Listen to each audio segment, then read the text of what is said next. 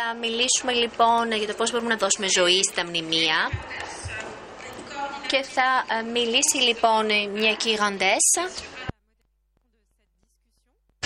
ούτως ώστε να μπορέσουμε να ξεκινήσουμε την... ε, Λυπούμαστε λιγάκι, υπάρχουν διαλύματα στην, ε, στο μικρόφωνο.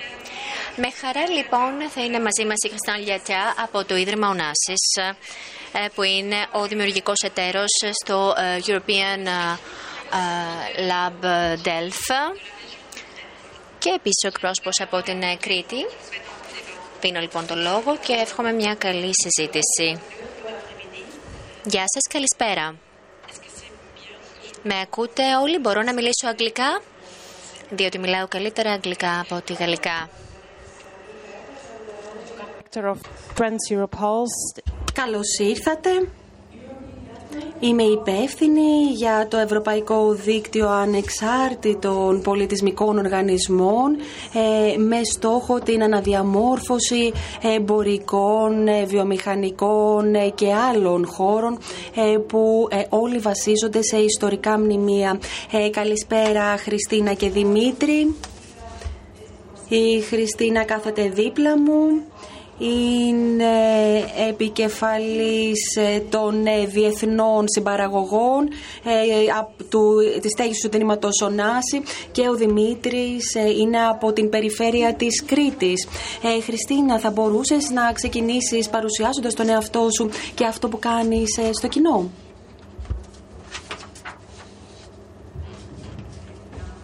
Ωραία. Ε, σε ευχαριστώ Μίκε σε όλη τη διάρκεια της συζήτησής μας ε, και έπειτα όταν θα γίνει πιο αφόρμητη η κουβέντα μπορούμε να μιλάμε όλοι στα, στα αγγλικά. θα πάρω τρία λεπτά για να μιλήσω λίγο για τη στέγη και για το Ίδρυμα Ονάση, για όσους δεν τη γνωρίζουν. Το Δεκέμβριο του 2010 εγκαινιάστηκε στην Αθήνα η στέγη του Ιδρύματος Ονάση, που είναι ένα κέντρο πολιτισμού που φιλοδοξεί να είναι προσβάσιμο σε όλους, Αποστολή μας είναι η προβολή της σύγχρονης πολιτιστικής έκφρασης μέσω των παραγωγών και μετακλήσεών μας, η υποστήριξη Ελλήνων δημιουργών στην εξωστρέφεια και στις περιοδίες τους. Ε, Αυτός είναι και ο ρόλος μου στη στέγη του Ιδρύματος Ονάση. Ε, η καλλιέργεια διεθνών συνεργασιών σε διεθνή δίκτυα, η συμμετοχή σε, σε, σε networks σε, σε, για όλες τις μορφές τέχνης, μουσική, θέατρο, χορό, εικαστικά, η εκπαίδευση και η διαβίου μάθηση η συνύπαρξη και η συνομιλία των επιστημών και των, ε, των ιδεών με τις τέχνες. Ε, μέσω του καλλιτεχνικού μας προγραμματισμού και των συνεργασιών μας ε, σε όλους τους χώρους του, του κτηρίου της στέγης αλλά και στους χώρους του ευρύτερου Ιδρύματος Ονάση έχουμε τη, τη μεγάλη σκηνή, τη μικρή σκηνή, την εφηβική σκηνή τον εκθεσιακό χώρο, χώρους προβών και σεμιναρίων ακόμη και τα φουαγέ της στέγης ενεργοποιούνται ε, για καλλιτεχνικές δράσεις αλλά και οι site-specific παραγωγές μας, για τις οποίες θα μιλήσουμε σήμερα πιο ειδικά, ε, φιλοξενούν παραστάσεις και δράσεις από τον Οκτώβριο στις αρχές Ιουνίου, αυτή είναι η σεζόν μας, και δίνουν βήμα στην καινοτομία. Ε, όλος ο προγραμματισμός εδώ και 9 σεζόν ήδη, βρισκόμαστε στη, στην ένατη σεζόν, βρίσκεται κάτω από τον πυλώνα Onassis Culture, που είναι ένας από τους βασικότερους πυλώνες δράσης του Ιδρύματος Onassi, μαζί με την υγεία, την παιδεία και το περιβάλλον. Το Ίδρυμα Ονάση ιδρύθηκε το 1975 και όπως οι περισσότεροι γνωρίζουμε στηρίζεται στο κληροδότημα του Αριστοτέλη Ονάση.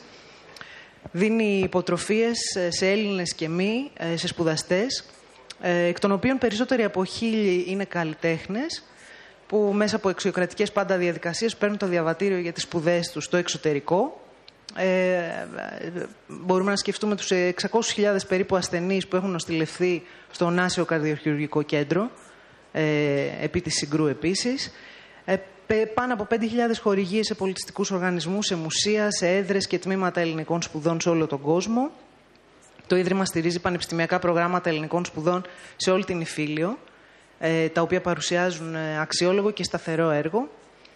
Ε, πολλά δημόσια σχολεία και κέντρα ειδικής αγωγής που έχουν χρηματοδοτηθεί από το Ίδρυμα ε, και των οποίων οι, οι εκπαιδευτές έχουν εκπαιδευτεί από το Ίδρυμα το αρχείο Καβάφη, ε, μια σημαντική δράση του Ιδρύματος. και οι δράσεις του Ιδρύματος επεκτείνονται και εκτός Αθηνών, στη, στη Νέα Υόρκη με το Νάσιο Πολιτιστικό Κέντρο που ιδρύθηκε πριν από περίπου 15 χρόνια και ενισχύει την παρουσία του αρχαιοελληνικού πολιτισμού με ποικίλε δράσεις, αλλά τα τελευταία χρόνια και της σύγχρονης ελληνικής δημιουργίας, φαίνοντας κοντά Έλληνες και ξένους καλλιτέχνες και διανοούμενους, ε, συνεργαζόμενο με αρκετούς από τους πιο σημαντικούς πολιτιστικούς οργανισμούς των ΗΠΑ, όπως το BAM, Brooklyn Academy of Music, ή New York ε, Public ε, Library. Ένα από τα πιο σημαντικά φεστιβάλ που διοργανώνει η στέγη ε, σε ετήσια βάση είναι το NAS Fast Forward Festival κάθε Μάιο για 15 ημέρες, ε, συνήθως από την 1η μέχρι τις 15 Μαΐου. Έχει φτάσει στην πέμπτη του έκδοση το 2018. Η έκτη προετοιμάζεται για το Μάιο του 2019 υπό την επιμέλεια πάντα της ε, καλλιτεχνικής διευθύντριας θεάτρου και χώρου της στέγης Κάτιας Αρφαρά και για αυτό το φεστιβάλ αλλά και για ε, μία ακόμη πολύ σημαντική δράση που έκανε η στέγη στην αρχαία Μεσίνη θα ε, μιλήσω σήμερα. Thank you very much. Ευχαριστούμε πολύ Κριστίνα. Πόσοι εργάζονται ε, στο, στη στέγη του Ιδρύματος Ωνάσης και στο Ίδρυμα; Στη στέγη του Ιδρύματος Ωνάσης εργάζονται 80 σταθερά εργαζόμενοι όλων των τμήματων.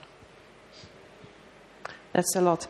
Πολύ. Ωραία. Ευχαριστούμε πολύ. Δημήτρη, θα μπορούσες να μας ε, παρουσιάσεις τον εαυτό σου και αυτό που κάνεις στην περιφέρεια της Κρήτης; Θα μιλήσω και εγώ ελληνικά όπως η Χριστίνα.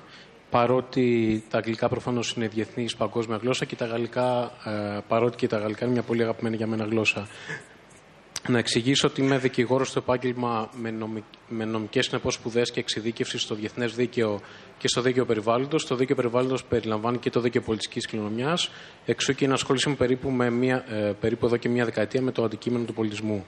Ε, επιπλέον από το 2011 ε, είμαι εκλεγμένος Περιφερειακός Σύμβουλος Κρήτης με την πλειοψηφία και ε, δουλεύω κυρίως στο κομμάτι της τουριστική προβολής και του πολιτισμού.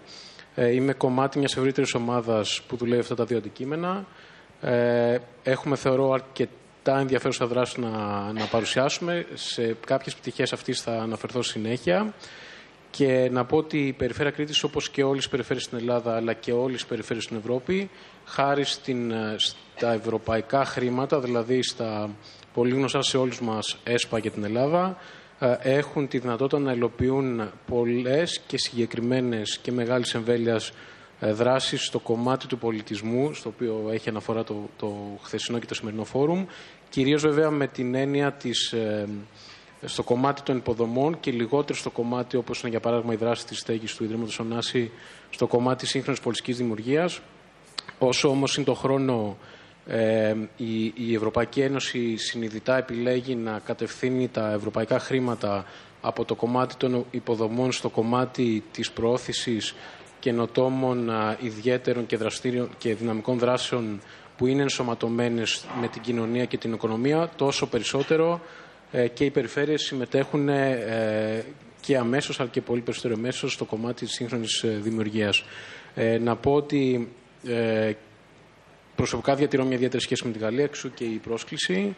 Ε, τα τελευταία μάλιστα χρόνια δουλεύουμε αρκετά ως Περιφέρεια Κρήτης με το Γαλλικό Ινστιτούτο. Έχουμε αναπτύξει μια ιδιαίτερη συνεργασία με τη Muriel Piquet Αποτέλεσμα της συνεργασίας αυτής είναι η υπογραφή πριν από λίγους μήνες μιας τριετούς προγραμματικής συμφωνίας για τον πολιτισμό ε, ως εργαλείο ε, της τοπικής ανάπτυξης. Έχουμε ήδη σε αυτό το πλαίσιο υλοποιήσει κάποιες δράσεις. Ε, μία εξ αυτών, μάλιστα, θα παρουσιαστεί στο μέσο επόμενο στο κύριο τραπέζι, το πρόγραμμα Ένα Ερετό, Ένας Καλλιτέχνης. Ε, και έχουμε και όμως και συνέχεια σε αυτή, ε, σε αυτή τη δράση. Ε, να κλείσω το πρώτο κομμάτι λέγοντας ότι η περιφέρεια κρίση κατά βάση και κατά κύριο λόγο ασχολείται με τις υποδομές. Ε, στο κομμάτι του πολιτισμού ε, δίνει ε, ιδιαίτερη βάση και αυτό αποδεικνύεται με δύο τρόπους. Υπάρχει για παράδειγμα και αρμόδιος θεματικός αντιπεριφερειακή πολιτισμού είναι ο Κώστας Φασολάκη, ο οποίος είναι και αυτός στο φόρουμ αυτό το διήμερο. Από τη μία και από την άλλη, ε, ακριβώς λόγω των ευρωπαϊκών προγραμμάτων, ε, τα τελευταία χρόνια και με ακόμα μεγαλύτερη ένταση στα επόμενα, έχουμε ήδη υλοποιήσει και έχουμε προγραμματίσει πολύ σημαντικές δράσεις στο τομέα ε, του πολιτισμού και για να ανοίξω και μία ένα διάλογο με τις επόμενες ενότητες. Εμείς, όταν λέμε πολιτισμό, κατά βάση, όχι αποκλειστικά, αλλά προφανώς κατά βάση εννοούμε, ξαναλέω, το κομμάτι των υποδομών και οι υποδομές είναι οπωσδήποτε τα, τα μνημεία μας. Μνημεία προφανώς είναι και τα νεότερα. Ε, κατά κύριο λόγο όμως σε ένα νησί όπως είναι η Κρήτη και σε μια χώρα όπως είναι η Ελλάδα, σε πολύ μεγάλο βαθμό αυτά είναι τα, τα αρχαία μας μνημεία και θα παρουσιάσω συνέχεια ε, κάποιες συγκεκριμένες δράσεις μέσα από τις οποίες προσπαθούμε να δώσουμε ζωή σε αυτά τα μνημεία, που είναι και ο τίτλος του, του, του πάνελ της συζήτησής μας. Ευχαριστούμε πολύ Δημήτρη. Ε, ως μέρος αυτού του πάνελ, ε, ποια είναι ε, η μεγαλύτερη πρόκληση που αντιμετωπίζετε εσείς στο να δώσετε ζωή στα ιστορικά μνημεία; Ε, τι σας δείχνει η εμπειρία σας και ποιες είναι οι προκλήσεις που αντιμετωπίζει η Κρήτη αυτή τη στιγμή; Βασικότερους προορισμούς στη Μεσόγειο στο κομμάτι του τουρισμού είναι η βασική οικονομική δραστηριότητα του νησιού. Ε, πλην όμως το μοντέλο στο οποίο βασίστηκε η οικονομική ανάπτυξη γύρω από τον τουρισμό ήταν ε, γύρω από τον λεγόμενο μαζικό τουρισμό, το οποίο βέβαια είναι ένα κομμάτι πολύ σημαντικό για το νησί, μιας και σε αυτό στηρίζει την οικονομία. Ε, αυτό όμως που πραγματικά η Κρήτη έχει να προσφέρει είναι κάτι πολύ βαθύτερο και πολυεπίπεδο. Είναι ένας προορισμός που περισσότερο από κάθε άλλο στη Μεσόγειο συνδυάζει το κομμάτι του πολιτισμού με την περιήγηση. Ε, και συνεπώς είναι ένας προορισμός ο οποίος στο βαθμό που θα μπορέσει και ήδη το καταφέρει τα τελευταία χρόνια να προσελκύει όλο και περισσότερο μεμονωμένους επισκέπτες, ε, έχει να προσφέρει απολύτως εξειδικευμένες και μοναδικές εμπειρίες σε αυτούς τους επισκέπτες και στο βαθμό που θα καταφέρουμε να ενεργοποιούμε για πράγματα μνημεία μας γύρω από σύγχρονες πολιτιστικές δράσεις, όλο και περισσότερο θα μπορέσουμε να αναπτύξουμε το κομμάτι του λεγόμενου πολιτιστικού τουρισμού, το οποίο είναι πολύ σημαντικό γιατί αφενός μεν μπορεί να μας επιτρέψει να επιμηκυνθεί η τουριστική περίοδος, που είναι πάρα πολύ σημαντικό για ένα νησί που το χαρακτηρίζει όπως και όλη τη Μεσόγειο, τη Μεσόγειο εποχικότητα και από την άλλη ε, μας επιτρέπει να τις επενδύσεις οποίες πραγματοποιούμε, για πάμε στο κομμάτι των υποδομών ή στο κομμάτι της αναστήλωσης και προώθησης των μνημείων μας, θα μας επιτρέπει να το αξιοποιούμε καθ' όλη τη διάρκεια του χρόνου. Συνεπώς είναι μια προστιθέμενη αξία την οποία με πολύ μεγαλύτερη ένταση ελπίζουμε τα επόμενα χρόνια να είμαστε στη θέση να αξιοποιήσουμε και γι' αυτό εργαλείο εξαιρετικά χρήσιμο είναι ο πολιτισμός. Η Γαλλία είναι κατεξοχήν μια χώρα που έχει πολύ σημαντική τεχνογνωσία στο αντικείμενο, εξού και η, η συνεργασία μας με το Γαλλικό Ινστιτούτο, τον πολιτιστικό βραχείο στην ουσία α, της Γαλλίας στο εξωτερικό και εξού και αρκετές από τις δράσεις που υλοποιούμε έχουν μια άμεση έμεση αναφορά στη, είτε στον τρόπο σκέψης της Γαλλίας γύρω από τη δημιουργία του σύγχρονου πολιτισμού, είτε σε αυτές καθεαυτές δράσεις άμεσης συνεργασίας με γαλλικούς θεσμούς. Okay, thank you. Ευχαριστούμε πολύ Δημήτρη. Πολύ ενδιαφέρον το ότι προσπαθείτε ε, να εντοπίσετε έναν πιο βιώσιμο τουρισμό στο νησί της Κρήτης και ότι αυτό το κάνετε μέσω πολιτισμικών δραστηριοτήτων όλο το χρόνο χωρίς να εστιάζετε μόνο ε, σε μια σεζόν, στην τουριστική σεζόν και να το συνδυάζετε όλο αυτό και με την φύση. Αυτό μου φαίνεται πολύ ελκυστικό εμένα προσωπικά. Κριστίνα, ε, ποια είναι η πρόκληση για το Ίδρυμα Ονάση σύμφωνα με την εμπειρία σου ε, σε ό,τι αφορά ε, την αναβίωση των ιστορικών μνημείων. Στη, στη Στέγη έχουμε καθιερώσει το, το Fast Forward Festival, λοιπόν, κάθε Μάιο, όπως σας είπα. Ε, είναι ένα φεστιβάλ το οποίο παρουσιάζει υβριδικές παραστάσεις, εγκαταστάσεις, προσκαλεί διεθνώς καταξεωμένους καλλιτέχνες δημιουργούς και Έλληνες, ώστε να εμπνευστούν από το δημόσιο χώρο και από ε, κτίρια της, ε, της πόλης ε, και να παρουσιάσουν νέες δημιουργίες, site-specific δημιουργίες. Τις, τις περισσότερες φορές είναι νέες commissions αυτές που, που κάνουμε στα πλαίσια του Fast Forward Festival. Και ένας από τους στόχους μας ήταν να τεστάρουμε όλοι μας, δημιουργοί και κοινό, τα όρια και τις δυνατότητες της κοινωνικής λειτουργίας και της δύναμης της τέχνης. οι περισσότεροι καλλιτέχνες που προσκαλούνται είναι αφοσιωμένοι στα κοινωνικά ζητήματα και τους ε, ζητείτε να δημιουργήσουν κάτι σε συνδιαλλαγή, αφού έχουν κάνει επιτόπια έρευνα και συνδιαλλαγή με τα ζητήματα αυτής της κοινωνίας στην οποία βρίσκονται προσκεκλημένοι να δημιουργήσουν. και αυτό δίνει την, την προστιθέμενη αξία και στο καλλιτεχνικό έργο και στον χώρο ε, στο οποίο συμβαίνει το καλλιτεχνικό έργο, το οποίο είναι άμεσα το ένα με το άλλο συνδεδεμένο. Γι' αυτό ονομάζονται και site-specific ε, ε, δημιουργίες. μπορώ να δώσω κάποια παραδείγματα, ενδεχομένως, ε, να πάρω λίγο χρόνο και να ξεκινήσω δείχνοντας και κάποιες εικόνες.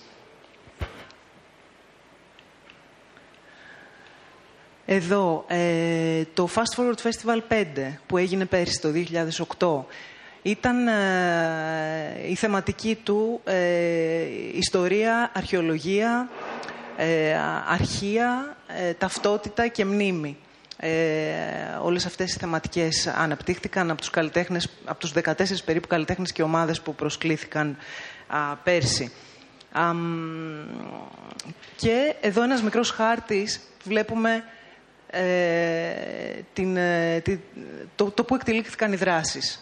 Στο, στο, στο κέντρο ακριβώς ε, της Αθήνας ε, και γύρω από ιστορικές περιοχές όπως τα Εξάρχεια, Ακαδημίας, η περιοχή της Πατησίων,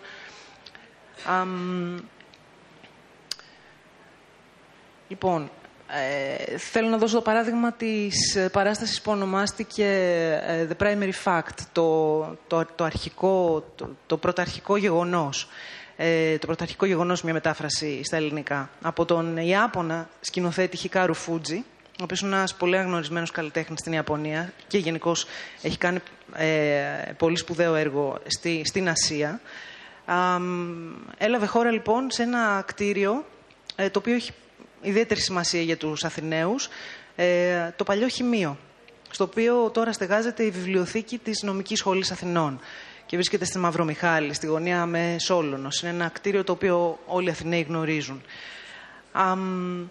η έμπνευση του καλλιτέχνη ήταν ε, μια ιστορία ανασκαφής, ένας αρχαιολινικός ομαδικός τάφος με 80 νεκρούς δεσμότες αποκαλύφθηκε στο παλιό Φάληρο ε, προ κάποιων ετών. Ε, ο Ιάπωνας Οικαστικός, ύστερα από εκτεταμένη έρευνα και σε συνεργασία με τη χορογράφο Πατρίσια Απέργη και τους επικεφαλείς της ανασκαφής, έστρεψε το βλέμμα τους σε αυτό το έβριμα, ε, ρίχνοντας φως στη σκοτεινή ε, περίοδο ε, που έζησε η Αθήνα τον 7ο αιώνα π.Χ. πριν από το Χρυσό αιώνα.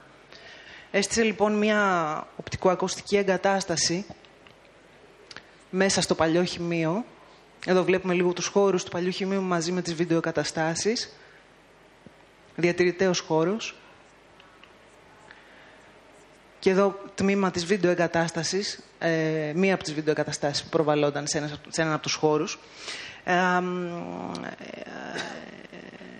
Λοιπόν, οι εγκαταστάσεις αυτές περιλάμβαναν συνεντεύξεις με τους επικεφαλείς της ανασκαφής, από αρχαιολόγους μέχρι οδοντιάτρους, αλλά και την αναβίωση, όπως βλέπουμε εδώ, της εκτέλεσης και της ταφής των ε, νέων αυτών από την Ελλάδα του 7ου αιώνα π.Χ., όπως αναπαραστάθηκε από 80 ε, σύγχρονους ε, Αθηναίους.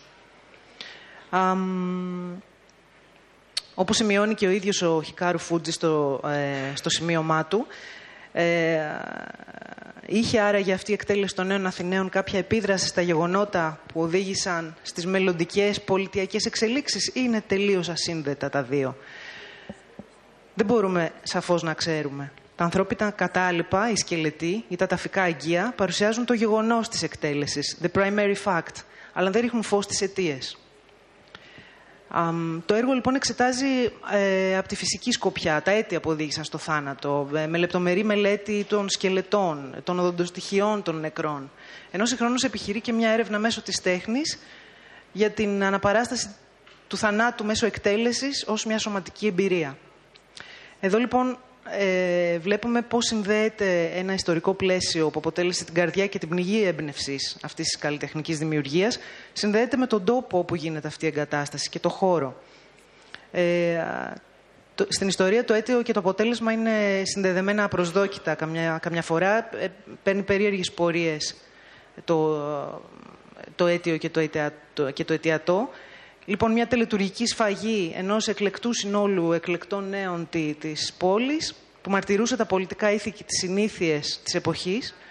Ε, διαμάχες, έρηδες από εκείνους που μένονταν εκείνη την περίοδο. Όλα αυτά τα, τα βιώνουμε, τα αναβιώνουμε και τα, τα παρατηρούμε μέσα σε ένα κτίριο του κέντρου της πόλης των Αθηνών, που είναι η γενέτειρα του Δημοκρατικού Πολιτεύματος, ενός κέντρου και ενός κτηρίου που έχει και το ίδιο ταραγμένη ιστορία, και πλέον είναι καθημερινά γεμάτο σπουδαστές, νέους ανθρώπους και γεμάτο βιβλία νομικής ιστορίας, νομικής επιστήμης. Αυτό είναι ένα από τα παραδείγματα. Μετά θα μπορούσα να μιλήσω για την δράση επίσης στο πάρκο, στο πεδίο του Άρεος. Ο, ε, ο τίτλος αυτής της ε, ε, παραγωγής, εγκατάστασης, ε, γεγονότος θα λέγαμε ήταν Park Fables, οι ιστορίες του πάρκου. Ε, η δημιουργή ε, είναι η ρώσικη κολεκτίβα Stoddelat, ε, οι οποίοι συνεργάστηκαν με τον Ουκρανό μουσικό, χορευτή και ακτιβιστή Αντών Κάτς ε, για να φτιάξουν μια, ένα, ένα πολυθεματικό project. Όπως βλέπουμε και εδώ, περιλάμβανε μια θεατρική παράσταση, ένα ραδιοφωνικό σταθμό μέσα στο πεδίο του Άρεος, οικαστικές εγκαταστάσεις, παράλληλες δράσεις, ε, εφήμερες ε, παρεμβάσεις, που όμως η κάθε μία συνομιλούσε με την κληρονομιά του πάρκου.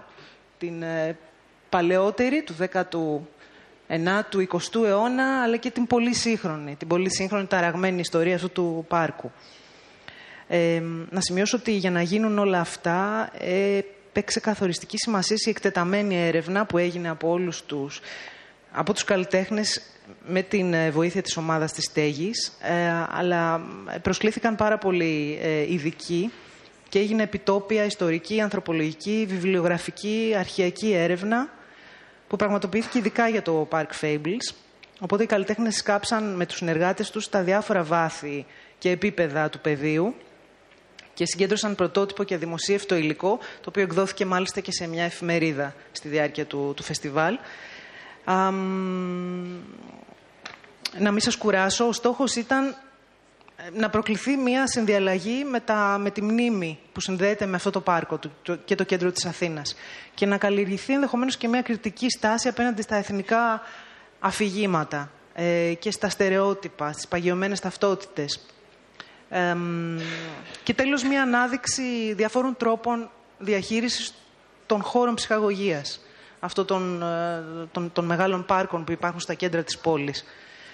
Η συνεργασία μας ήταν ε, πολύ, πολύ καλή με, με όλους τους φορείς, με την Περιφέρεια Αττικής πρωτίστως, οπότε εδώ βρίσκεται η συνεργασία ιδιωτικού το Ίδρυμα Ωνάση με ένα δημόσιο φορέα, την Περιφέρεια Αττικής. Ε, μετά συνεργαστήκαμε με το Ελληνικό Λογοτεχνικό και Ιστορικό Αρχείο για όλη αυτή τη βιβλιογραφική έρευνα, με το αρχείο της ΕΡΤ, τη ΜΚΟ Πράξης μετά που δραστηριοποιείται σε ομάδες, παραδείγματος χάρη τοξικοεξαρτημένων, οι οποίοι βρίσκονται σε, συγκεκριμένες, ε, σε συγκεκριμένα σημεία του πάρκου ε, και Δημοτικό Σχολείο Αθηνών, Πανελλήνιο Γυμναστικό Σύλλογο κτλ. Sounds like... Μου ακούγεται πολύ ενδιαφέρον παράδειγμα του πώς μπορεί να συνδυάσει κανείς ε, απτά αποτελέσματα, ε, πώς μπορεί να συνδυάσει κανείς την απτή κληρονομιά με την άλλη κληρονομιά. Πιστεύετε ότι αυτά τα δύο project επηρέασαν την κοινότητα; Αν καλέσαμε την κοινότητα τους, ε, τους συλλόγους κατοίκων ε, στην Κυψέλη γύρω από το πάρκο να συμμετέχει σε όλες τις δράσεις μας Επίσης, με, με το να φέρουμε διάφορες παράλληλες δράσεις ε, ε, ε, περιμετρικά των διαφόρων καλλιτεχνικών δράσεων, εγκαταστάσεων κτλ. Ε, προσπαθήσαμε να συμπεριλάβουμε ε, πολλών ειδών ε, ομάδες κατοίκων της Αθήνας. Παραδείγματος χάρη οργανώθηκαν ε, μαθήματα ποδηλασία, στις οποίες συμμετείχαν ε, γυναίκες που υποστηρίζονται από το δίκτυο Μέλισσα, γυναίκες πρόσφυγες, οι οποίες δεν είχαν μάθει, δεν είχαν ανέβει ποτέ πάνω σε ποδήλατο. Οπότε μάθημα ποδηλάτου για ενήλικες που τις έφερε ε, σε επαφή με το πάρκο και σε επαφή με, τα, με τις καλλιτεχνικές δημιουργίες που προτείναμε, σε επαφή με τα βιβλία, σε επαφή με, με τον υπόλοιπο κόσμο που δραστηριοποιούνταν στη διάρκεια του, του 15ου ημέρου του φεστιβάλ. Αυτό είναι ένα παράδειγμα. Ε, και γενικά προσπαθήσαμε να φέρουμε όσο γίνεται πιο ευρία γκάμα ανθρώπων σε συμμετοχή γύρω από αυτή την καλλιτεχνική δράση. Yes, Ευχαριστούμε πολύ. Δημήτρη, ε, είμαι από τον Βορρά και όσο πιο βόρεια πάει κανείς, ε, τόσο πιο νέα και πρόσφατα είναι τα μνημεία. Ε, τι είναι για εσένα η κληρονομιά; Και είναι το ίδιο η κληρονομιά στην Ελλάδα, στην Τουρκία; Μιλάμε για πολύ αρχαία μνημεία. Είναι τα ίδια αυτά τα μνημεία με τα μνημεία άλλων χωρών. Πώς θα όριζες την κληρονομιά σε σχέση με ένα μνημείο ή ένα, ένα ιστορικό κτίριο; Μπορεί να είναι κάτι του 1950 για σένα. Όπως και σε όλη τη Μεσόγειο η έννοια της σύγχρονης κληρονομιάς των σύγχρονων των νεότερων μνημείων. Εξάλλου υπάρχει και στην Ελλάδα αυτή η διάκριση ανάμεσα στα αρχαία, στα βυζαντινά και στα νεότερα μνημεία. Πλην όμως κατεξοχήν ε, στην Ελλάδα όταν αναφερόμαστε σε μνημεία μιλάμε κυρίως για τα αρχαία και λιγότερο για, για παράδειγμα α, πρώην βιομηχανικά κτίρια τα οποία πρέπει να αποκτήσουν ζωή με μια επανάχρηση μέσα από μια σύγχρονη δημιουργία, με σύγχρονη δράση.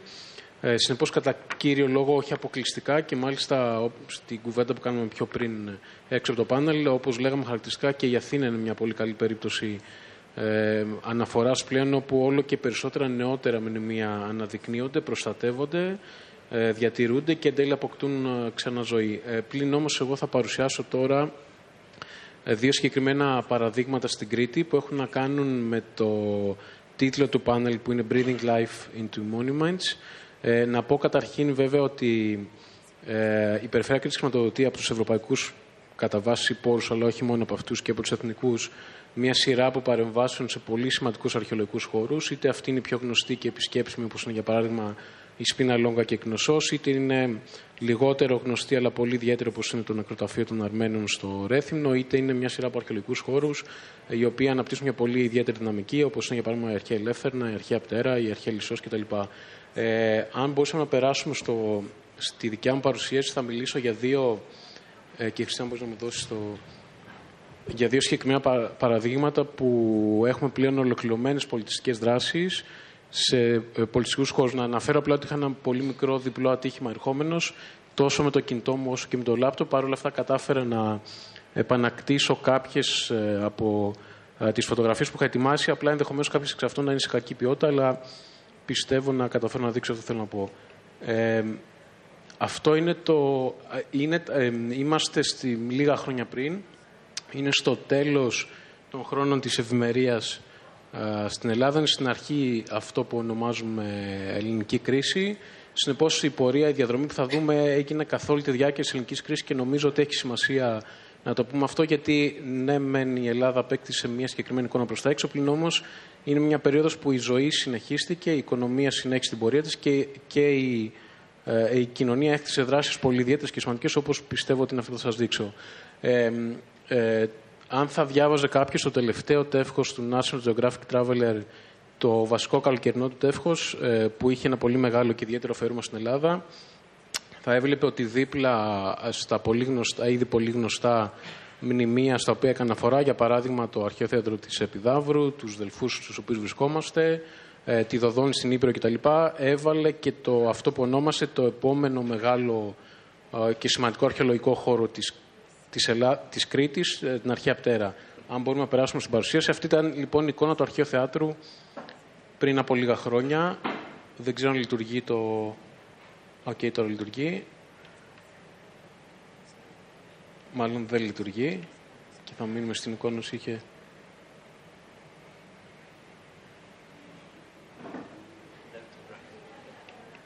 No, it doesn't work.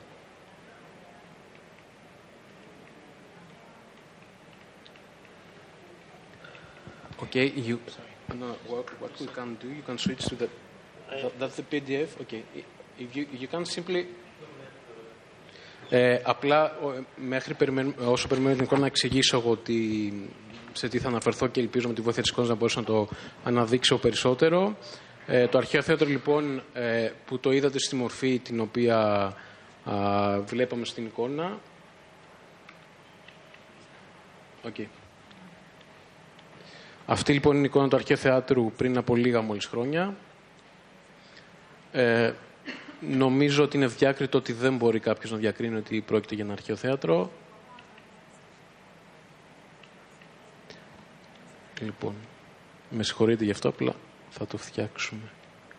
Λοιπόν, αυτή είναι η εικόνα όσοι είχε πριν από λίγα χρόνια και αυτή είναι η εικόνα του θεάτρου σήμερα με την βοήθεια ε, των ευρωπαϊκών χρηματοδοτικών εργαλείων και την εκπληκτική επιστημονική εργασία του Υπουργείου Πολιτισμού μέσα από την τοπική εφορία αρχαιοτήτων προφανώς και από μια ολόκληρη ομάδα νέων Ελλήνων επιστημόνων, αρχιτεκτόνων και αρχαιολόγων οι οποίοι ε, στο πλαίσιο του, του ΕΣΠΑ, το, του Ευρωπαϊκού Προγράμματος, δηλαδή το οποίο χρηματοδότησε ε, την ανασκαφή, ε, δούλεψε για κάποια χρόνια την, ε, το αρχαιοθέατρο. Αυτή είναι η εικόνα από πανοραμικά.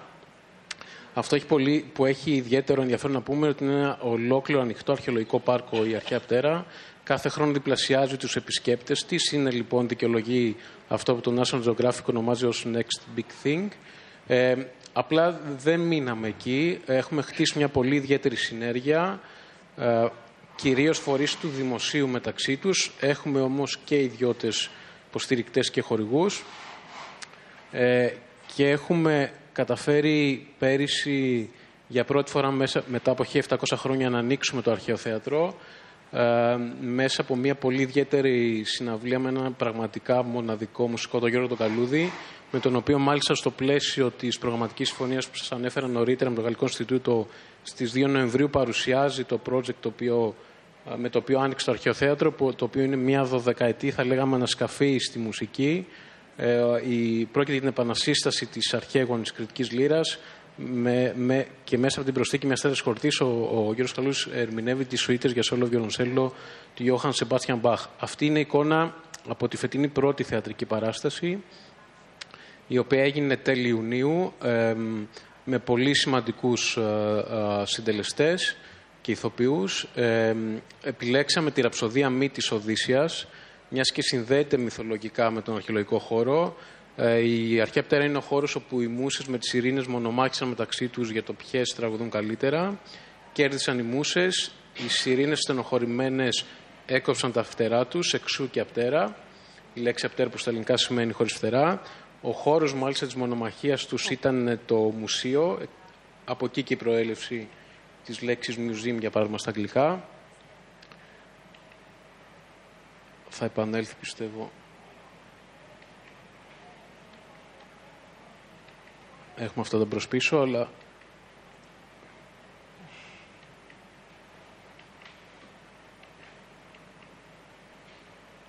breathing some life in the PowerPoint. Yeah. Maybe you're interrupting my connection with. No, no, no. It's the north uh, again posing uh, obstacles to the south. I would not be surprised. So to, to fill it. Έτσι, λοιπόν, πολύ καλό παράδειγμα μιας ε, συνεργασίας μεταξύ ιδιωτικού και δημοσίου τομέα. Είναι ακόμη καλύτερο από αυτό. Πρόκειται για μια ε, συνεργασία μεταξύ φορέων του δημοσίου τομέα. Ε, συμμετέχει ενεργά δε και το Υπουργείο Πολιτισμού.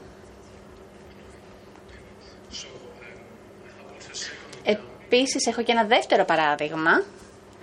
So these are, this is... Εδώ έχουμε κάποιες ε, φωτογραφίες ε, του πρώτου θεατρικού.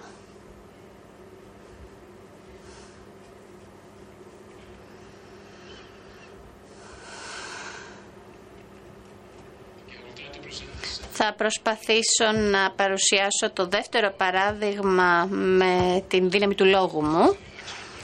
Ε, σχετίζεται ιδιαίτερα θα έλεγα.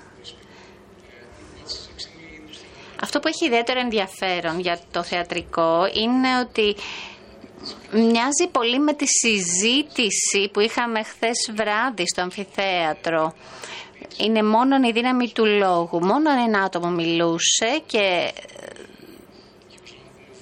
δεν εκκινήτω, δεν έκανε τίποτε άλλο, όμως ήταν ένα πολύ δυνατό μήνυμα που μετέφερε ο λόγος του. Αυτή ήταν η περίπτωση του ε, θεατρικού που ανέβηκε και η επόμενη διαφάνεια είναι από το δεύτερο παράδειγμα. Το δεύτερο παράδειγμα... Συγχωρείτε, I accidentally switched to English. Ε, το δεύτερο παράδειγμα είναι από την νεκρόπολη της Αρχαίας Ελεύθερης στο Ρέθυμνο ε, όπου αυτό θα άξιζε πραγματικό αν το δούμε σε φωτογραφία, αλλά δεν πειράζει. Ε, προσπαθούμε να χτίσουμε πέρα από τη χρηματοδότηση των αρχαιολογικών αυτών χώρων με σημαντικά ποσά που, απο, που επιτρέπουν την ανάδειξή τους. Νομίζω ότι ήταν εξαιρετικά ορατό το παράδειγμα του Αρχαίου Θεάτρου. Ε, και πέρα από την ε, παραγωγή σύγχρονης πλέον δημιουργίας εντός αυτών των αρχαιολογικών χώρων, χτίζουμε και κατά κάποιο τρόπο ένα διάλογο ανάμεσα στα μνημεία. Αυτό είναι το παράδειγμα ε, της αρχαίας αυτές με την αρχαία ελεύθερνα. Ετοιμάζουμε μάλιστα αυτή την περίοδο, θα ανοίξει περίπου στα μέσα του Δεκέμβρη μια πολύ μεγάλη έκθεση ε, στην Αθήνα, στο Μουσείο Κυκλαδικής Τέκνης, η οποία θα αναφέρεται ακριβώς στις αρχές πόλεις της Κρήτης, οι οποίες αναδύονται και θα χρησιμοποιήσουμε το παράδειγμα των τριών βασικών αρχαίων πόλεων, δηλαδή αρχαία Πτέρα, αρχαία Ελεύθερα και Κνωσό, ε, για να δείξουμε ακριβώς ότι είναι ε, τρεις πόλεις, τρεις ανασκαφές, μάλλον τρεις ολόκληρες ε, ιστορικές περίοδοι οι, οποίοι, οι οποίες έρχονται στην επιφάνεια, η κάθε μία στον ιστορικό της χρόνο και με το δικό της παράδειγμα. Είναι προφανώς τελείως διαφορετικό το παράδειγμα της Κνωσού ε, των αρχών του 20ου αιώνα, με αυτό της Ελεύθερνας, η οποία χάρη σε μια πολύ σημαντική προσπάθεια έχει καταφέρει ήδη να αναδυθεί στην επιφάνεια και να χτίσει το δικό της branding ε, και το τρίτο επίπεδο διαλόγου είναι με αυτό της αρχές απτέρας η οποία τώρα αυτή την περίοδο έχει ξεκινήσει να χτίσει το δικό της, το δικό της αφήγημα. Θεωρούμε λοιπόν ότι ε, οι αρχές πόλης και τα μνημεία της Κρήτης ε, δεν είναι απλώς δείκτες απορρόφησης ευρωπαϊκών χρημάτων, αλλά είναι κάτι πολύ βαθύτερο, είναι η πραγματική ταυτότητα της Κρήτης οπωσδήποτε. Πλην όμως ε, είναι και χώρο που μπορούμε σταδιακά να αναδείξουμε τη, σύγχρονη δημιουργία. Για να αναφέρω και ένα παράδειγμα το οποίο είναι καταρχήν άσχετο, αλλά όμως εν τέλει συνδέεται. Πέρυσι είχαμε μια συνεργασία με το Ίδρυμα Ανάσης, ένα εξαιρετικά δημιουργικό εκπαιδευτικό πρόγραμμα.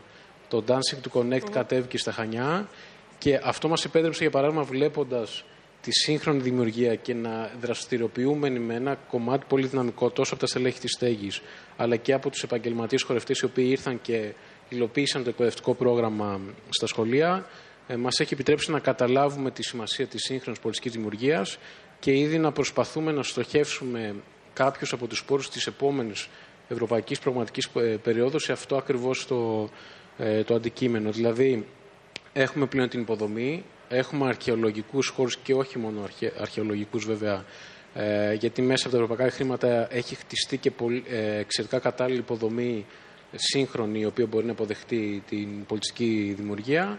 Ε, Συνεπώς, μπορούμε στην επόμενη προγραμματική περίοδο να περάσουμε σε, στην υλοποίηση συγκεκριμένων ε, πολιτικών δράσεων και μάλιστα και στο, και στο φόρουμ αυτό το διήμερο είναι ε, τουλάχιστον από δύο σημαντικές δράσεις που υλοποιούνται στα Χανιά και οι δύο το είτε είναι το Dance Days είτε είναι οι γιορτές Ρόκας έχουμε τους, τους καλλιτεχνικούς διευθυντές οπότε θεωρώ ότι σταδιακά θα μπορέσει η Κρήτη να, να, να αρχίσει να συμμετέχει με την βαρύτητα που της αναλογεί στην, ε, ε, στο κομμάτι που αντιστοιχεί στη σύγχρονη πολιτιστική δημιουργία. Και αν θα προχωρήσουμε πραγματικά πολύ στο, στην κοινοτομία, θα, στο επόμενο φόρουμ θα έχουμε τα δικά μας συστήματα PowerPoint και τα λοιπά και θα μπορούμε να είμαστε πιο αποτελεσματικοί και με την προβολή ε, της εικόνας.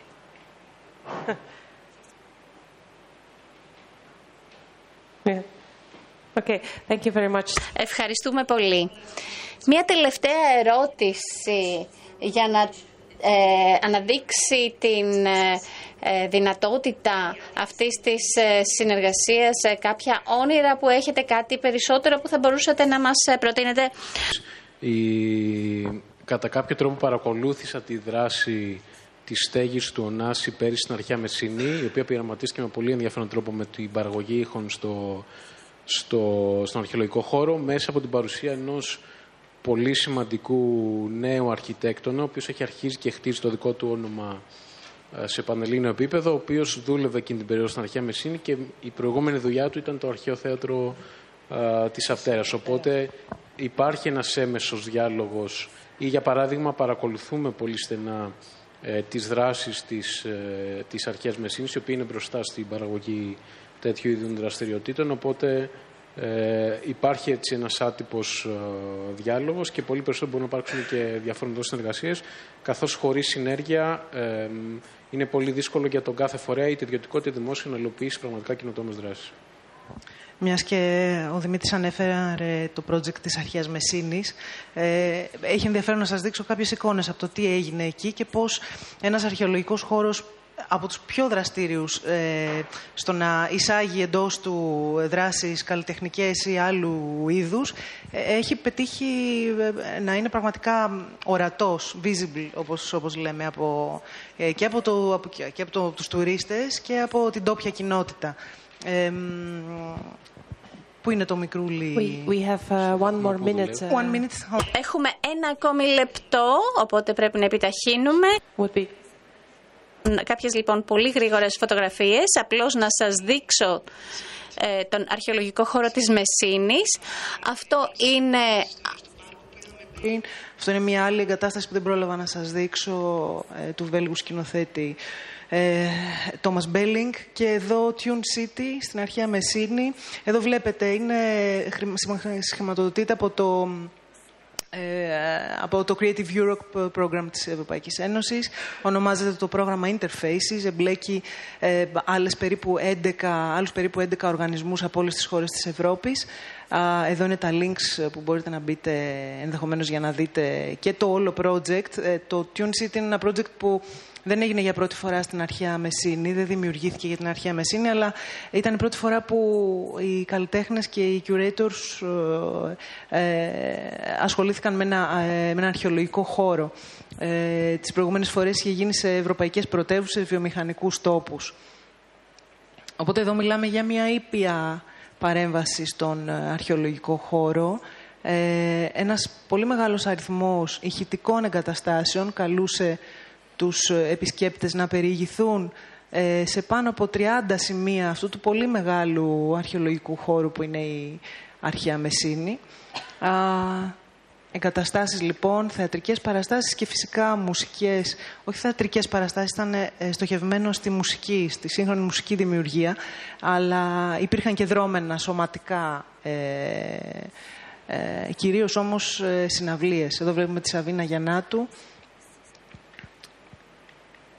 και ήταν μια πολύ, πολύ πετυχημένη σύμπραξη του, ε, της αρχαιολογικής ε, υπηρεσίας με την ομάδα των επιμελητών, ε, την πολύ ευρία ομάδα των επιμελητών, του, του Έλληνα συνεπιμελητή του Μανώλη Μανουσάκη, ο οποίος βρίσκεται και στο κοινό ανάμεσά μας, και της μεγάλης ομάδας της στέγης, η οποία με τους τεχνικούς της και τους παραγωγούς της έπρεπε να απλώσει, ας πούμε, μια τεράστια δυσκολία που είχαμε ήταν ε, το άπλωμα εκατοντάδων μέτρων καλωδίων μέσα σε όλη αυτή την τεράστια περιοχή, στο τεράστιο χώρο, τη, τον αρχαιολογικό χώρο της αρχαίας Μεσίνης, χωρίς όμως να έπρεπε να είμαστε εξαιρετικά ευαίσθητοι ως προς, το, ως προς το όλα, όλα τα αρχαία θράψματα που βρισκόταν γύρω μας και να μην τα ενοχλήσουμε με άσχημο τρόπο, να μην παρέμβουμε με άσχημο τρόπο δίπλα τους. Ούτε οπτικά, ούτε και με, με τα υλικά που χρησιμοποιούσαμε. Thank you very much. It must have been a... Ευχαριστούμε πολύ. Πρέπει να ήταν εξαιρετική δουλειά να προσπαθήσει να βρει κανείς ε, την χρυσή τομή μεταξύ των ε, δύο η εφαρμογή νέων τεχνολογιών και ο σεβασμός της, κληρον... της πολιτιστικής κληρονομιάς. Έχουμε κάποιες ερωτήσεις από το κοινό προς τους ε, ομιλητές του πάνελ; Φώτος. Οι φωτογραφίες λοιπόν των εγκαταστάσεων ε, είναι οι τελευταίες που είδατε. Είχαμε περίπου 30 εγκαταστάσεις, έτσι δεν είναι Μανώλη; 60 event, τα σχόλια από το κοινό είναι εκτός μικροφώνου, έλαβε χώρα τον περασμένο Ιούνιο μόνο για τρεις ημέρες. Άρα λοιπόν ήταν ένα πολύ πυκνό project. Το σχόλιο από το κοινό είναι εκτός μικροφώνου.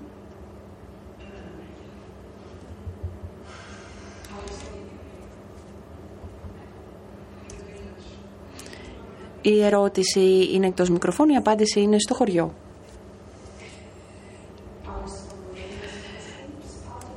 Ε, έχει μείνει ε, κάτι μετά το φεστιβάλ, ε, έχει μείνει κάτι από τη δουλειά σας που έχει αφαιθεί εκεί ως μνημείο; Ή τα αποσύρατε όλα; Να σας δώσω το, μικρό, το μικρόφωνο. Ε, υπάρχει ε, μία περιοχή όπου μπορεί κανείς να σταθεί ε, δίπλα στην ταβέρνα ώστε να δει τη θέα. ένα παρατηρητήριο. η βιωσιμότητα είναι κάτι πολύ σημαντικό για εμάς. αυτό που κάνουμε στο Ίδρυμα Ονάση είναι ότι προσπαθούμε να κάνουμε αυτούς τους τόπους πιο ορατούς σε σχέση με το παρελθόν. Στόχος δεν είναι ε, να τους κάνουμε βιώσιμους. Ε, αυτό περισσότερο το αποφασίζει το κράτος ή η κοινωνία των πολιτών. Αυτοί αποφασίζουν ε, το αν θα εγκαταλείψουν ή αν θα επανακατοικήσουν αυτά τα σημεία. Όλες μας οι παρεμβάσεις λοιπόν αρχίζουν και τελειώνουν με το project. Αλλά παραμένει βιώσιμος στη μνήμη του κοινού, στη μνήμη των συμμετεχόντων και αυτό είναι ένα κομμάτι της βιωσιμότητας επίσης. Πιστεύω ότι είναι ένα πολύ όμορφο τελικό σχόλιο. Σας ευχαριστώ πολύ όλους και ε, φυσικά καλώ τους επόμενους να έρθουν στο πάνελ. Ευχαριστώ πολύ.